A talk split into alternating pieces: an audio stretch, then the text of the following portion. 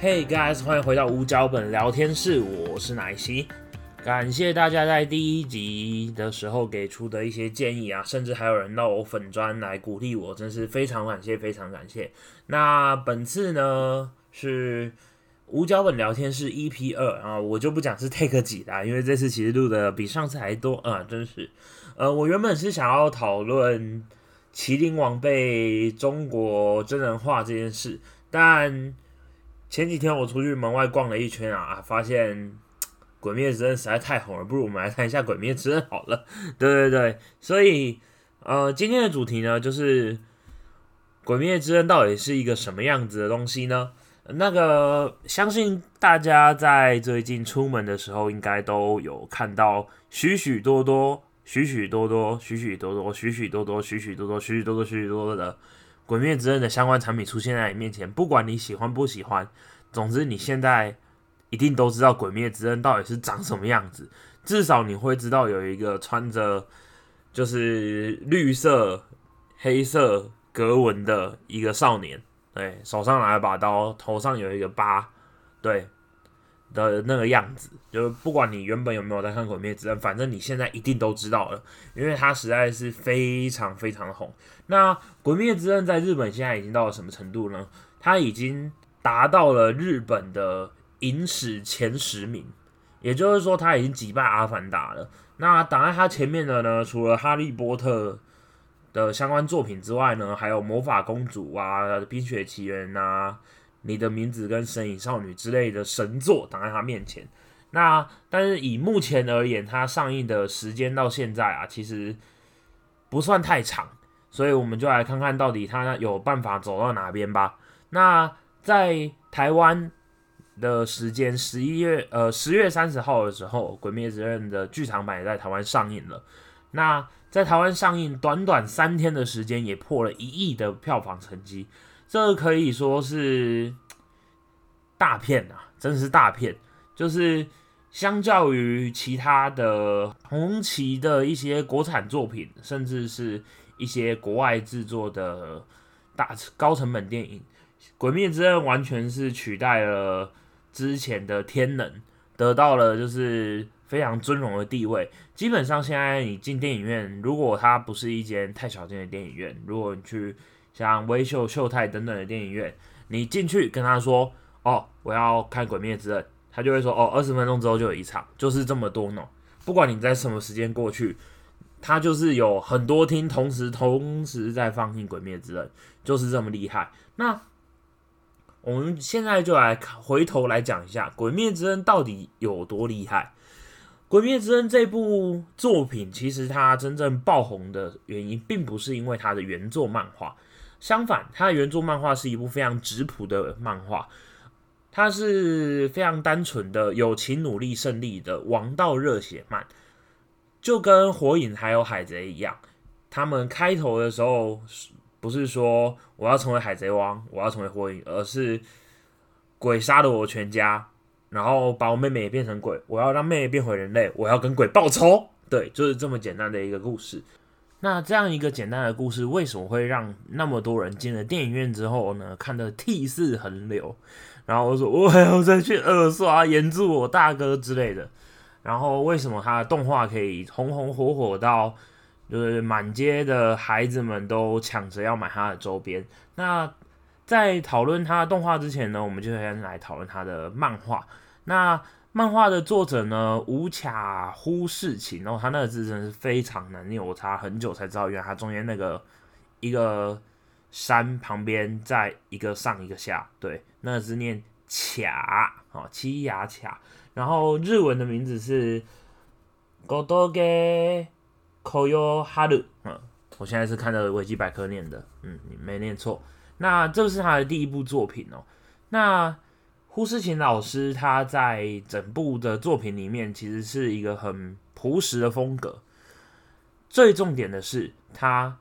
把很多的篇幅放在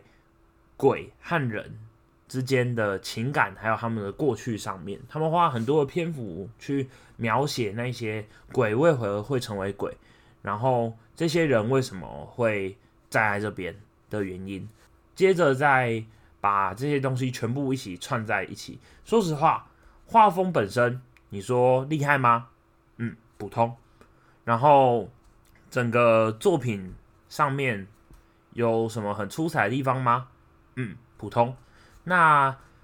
整体而言有什么特别值得夸耀的点吗？我会说，嗯，普通。它就是一部整体来讲其实都很普通的作品，但是在这个什么都要讲求就是非常大名大放的年代下面，这么直朴的一个作品反倒有了一个奇效，就是他用这样子直朴的友情努力胜利的公式，然后非常。简单纯粹的描绘了一个兄妹之情，然后哥哥为了让妹妹变回人类，然后一路从一个卖炭的小朋友，然后一路磨练自己的剑技，到最后打败打败大魔王的故事。那其实整体而言，必须说，原本在。Jump 上面连载的时候，《鬼灭之刃》并不是一部最红的作品，当然它前面还有很多很多跟它同期的作品，但是就因为动画化，所以这部直接封神。必须说哦，这部的成功建立在呃优优辐射 U 嗯 Ufotable 嗯 Ufotable 的。制作下也不为过，甚至你可以说《鬼灭之刃》八成红的原因，就是因为由优辐射制作。那优辐射我就不多做介绍了，如果大家有兴趣的话，可以自己去 Google 一下，你会看到他之前做过的作品。那我简单的来说一下它的漫画和动画的差别。动画里面，它除了保留了就是非常多的内心戏之外，它更是把他们的战斗画面。拉高到一个非常非常非常非常厉害的水平。他们使用大量的三 D 来呈现他们战斗的画面。大家所熟知的“水之呼吸一之型”啊，“雷之呼吸一之型”啊之类的这些东西，他们在动画里面全部都是用三 D 而成的。那这些三 D 的招式呢，不仅不会突兀，反而会让人觉得“哇靠，怎么那么潮啊”的那种感觉。所以。优辐射在动画制作方面确实有他一手，而这样子厉害的各种的名场面，再加上他简直是无敌的配乐，再加上本来故事就很细腻的风格，就创作出了这样子的一个可以说是我不能说它是真的神作，但它一定是一个可以足以名留千史的大作，因为。目前日本的漫画销售榜上面的一到二十五名，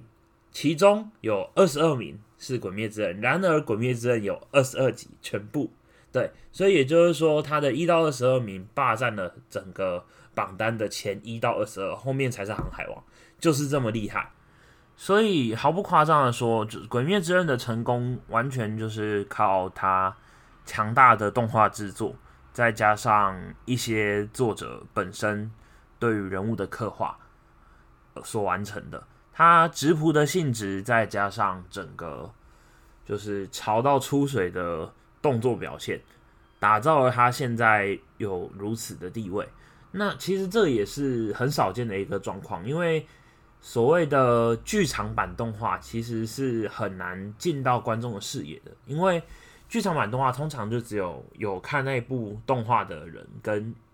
就是有看那部漫画的人才会进电影院看的，而不是像是你的名字、田一之子或是宫崎骏的吉普力工作室的作品一样，他们就是独立的一部电影。它需要一点知识，就是你需要知道前面剧情大概发生了什么事情，背景大概是什么。然后你再进去看，你才比较容易可以吸收它。但说一句实在话，《鬼灭之刃》的剧场版，就算你真的只是保持着瞻仰的心态去看的话，你也可以得到不错的观影体验，因为它的画面跟它的动作还有它的配乐，整体而言表现实在太优秀。所以该怎么说呢？《鬼灭之刃》完全就是以一个动画拯救漫画的一个例子。其实说到漫画啊，其实我个人是非常喜欢看漫画的一个人。相比起动画，我自己喜欢漫画更多一些，因为动画一集的时间就是固定在那边，它就是二十多分钟。那漫画你可以随着自己的心情调整，你可以看慢一点，看快一点，就是对，所以你不用一直绑死在那边。那我通常在睡前的时候就会翻翻一些漫画，看看一些漫画这样子。那我第一次看漫画的时候是在我国中的时候，那时候我是在所谓的升学班里面。啊，我们学校的升学班就是所谓的，你的数学这么烂，是不是你的体育老师教你数学的啊？那我就会跟你说，对，还真的是，因为我们的体育老师就是我们的数学老师呢。你说真巧是吧？就是。我们把所有的体育课跟音乐课等等的时间都花来上所谓的主科的课程，那所以在我们的世界里面，除了读书，读书还是读书，然后考试，考试还是考试，然后模拟考，考试，读书，模拟考，考试，读书，模拟考，考试，读书，啦啦啦啦啦啦，就这样下去。然后在我们的生活中，没有什么太多的娱乐，顶多就是回家看看电视，然后看看那时候的海贼王啊，看看那时候的卡通等等。而我第一次看漫画的时候，就是跟很多人一样，是在网络上，就是看所谓的盗版漫画嘛。那个时候就是点进了一部漫画，那我看它只有四集，所以我就想说，好吧，那我就看看所谓的漫画到底是长什么样子。那部漫画叫做《少年的异想世界》。说一句实在话，放到现在的观点来看，它并不是一部非常优秀的作品，甚至可以说它有非常多的缺点。甚至在整个世界观的架构上面啊，等等等等等，它都，呃，综合排名顶多只有二点五分吧。如果满分是五分的话，那二点五分可能里面甚至有一分的分数是来自于情怀，所以它真的不是一个很厉害的作品。但是它故事倒是给了我一个新的视野，就是它描述的是一个少年在睡梦中醒来的时候，发现全世界的人都在睡觉。他一开始的时候很开心，觉得哇，这整个世界都只剩我一个人了，然后他就到处跑，到处玩。后来他实在是觉得太孤单寂寞了，所以在看到一个很漂亮的店员的时候，他就忍不住青少年内心的荷尔蒙的悸动。嗯，当然在此要宣导这是不对的行为，但是总之他就是把他衣服扒了，然后呃跟他打炮。结果呢，那个女生她就。醒了。先说，我并不是因为这样所以才把这部看完的。对，因为他们其实里面打炮的环节虽然有，但真的没啥。嗯，还不如各位自己去看一些色情漫画或是色情动画来的多一些。对，所以那时候看那一部的时候，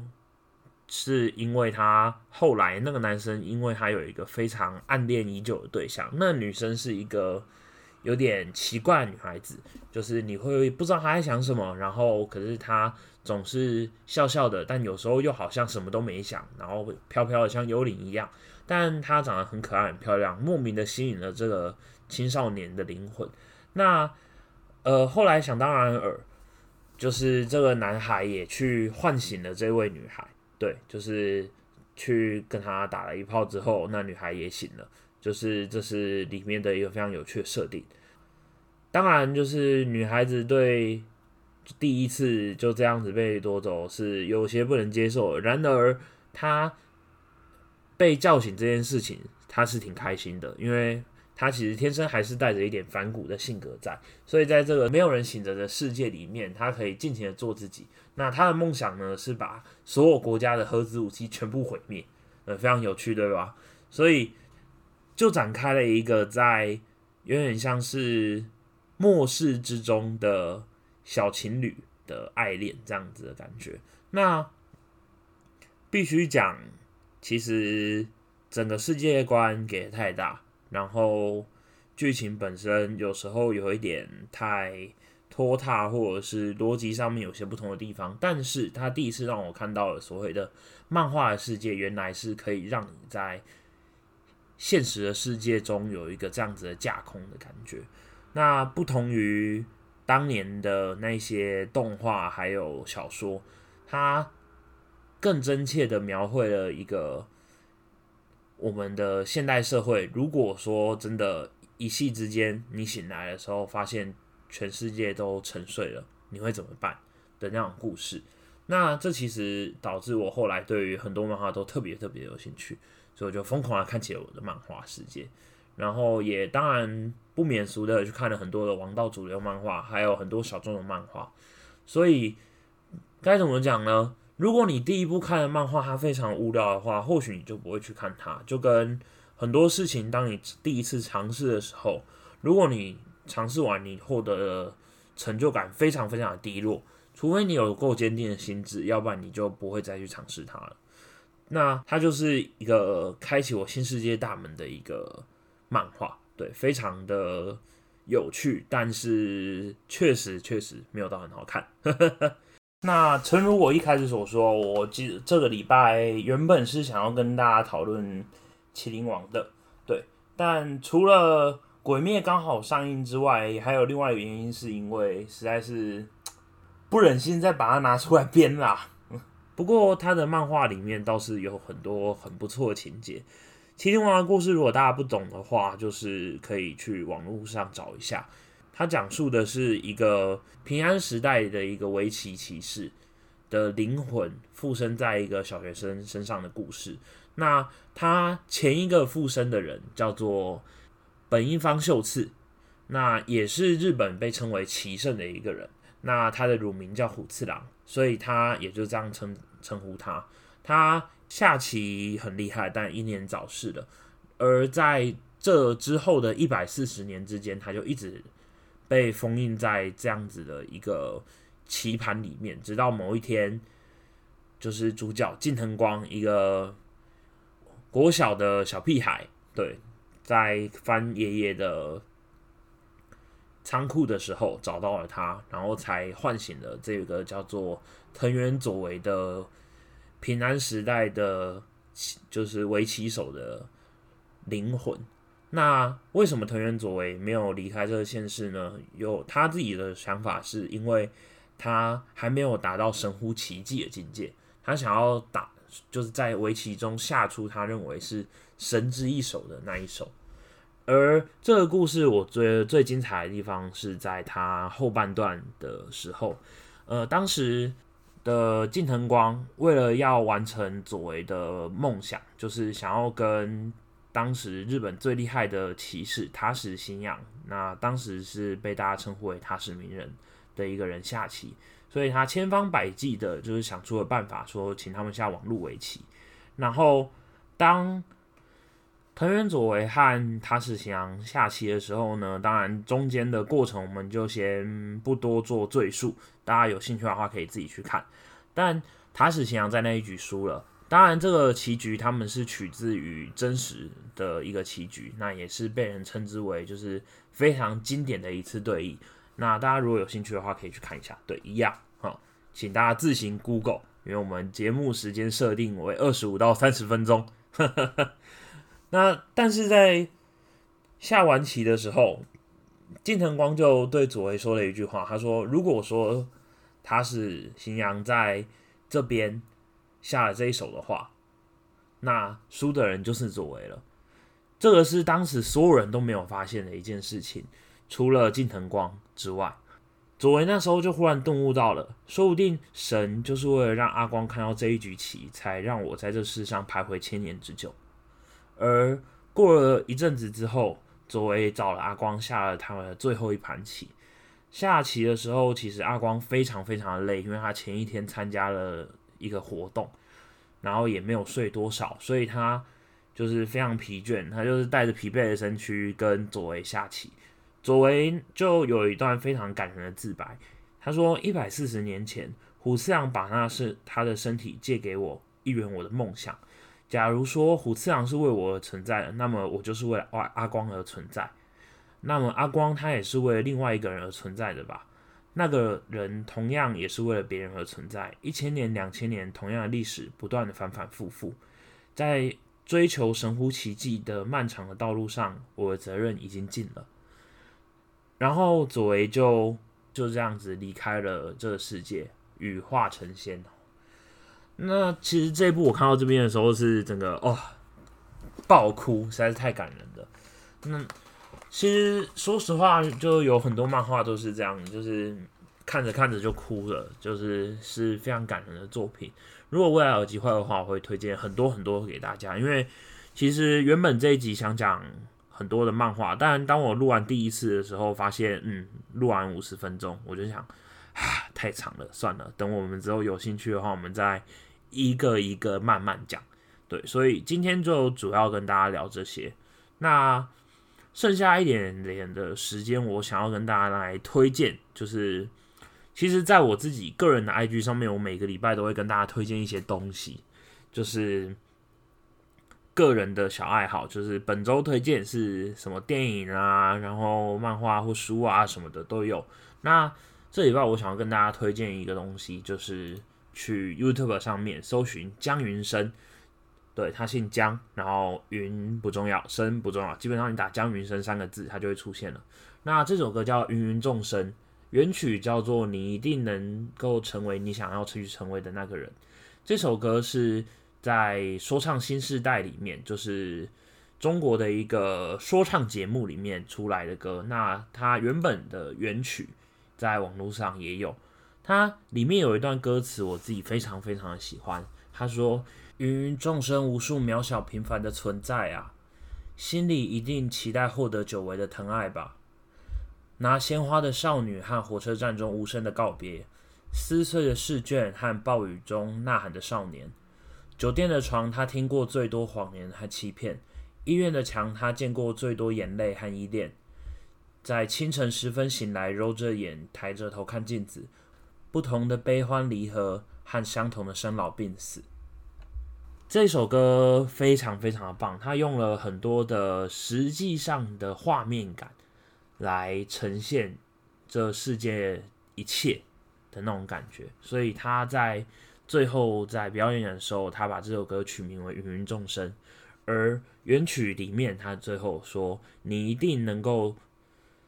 去成为你想要去成为的那个人。”我们的确无法改变。你我的生老病死，但至少你有权利去选择自己的人生。你一定能够成为你想去成为的那个人，你一定能够成为你想去成为的那个人，你一定能够成为你想去成为的那个人。一直不断的重复、重复、重复，就连在台下的所有的导师和选手听了之后，也不由得站起来为他鼓掌。呃，说到这边呢，其实这首歌会在这边推荐给大家呢，也是因为最近大家可能看到了很多的新闻，或者是我至少我的朋友们，就是最近生活都过得有点不太开心。那我听了这首歌之后，我其实我第一瞬间的反应，我也是听到哭了。那就跟就是。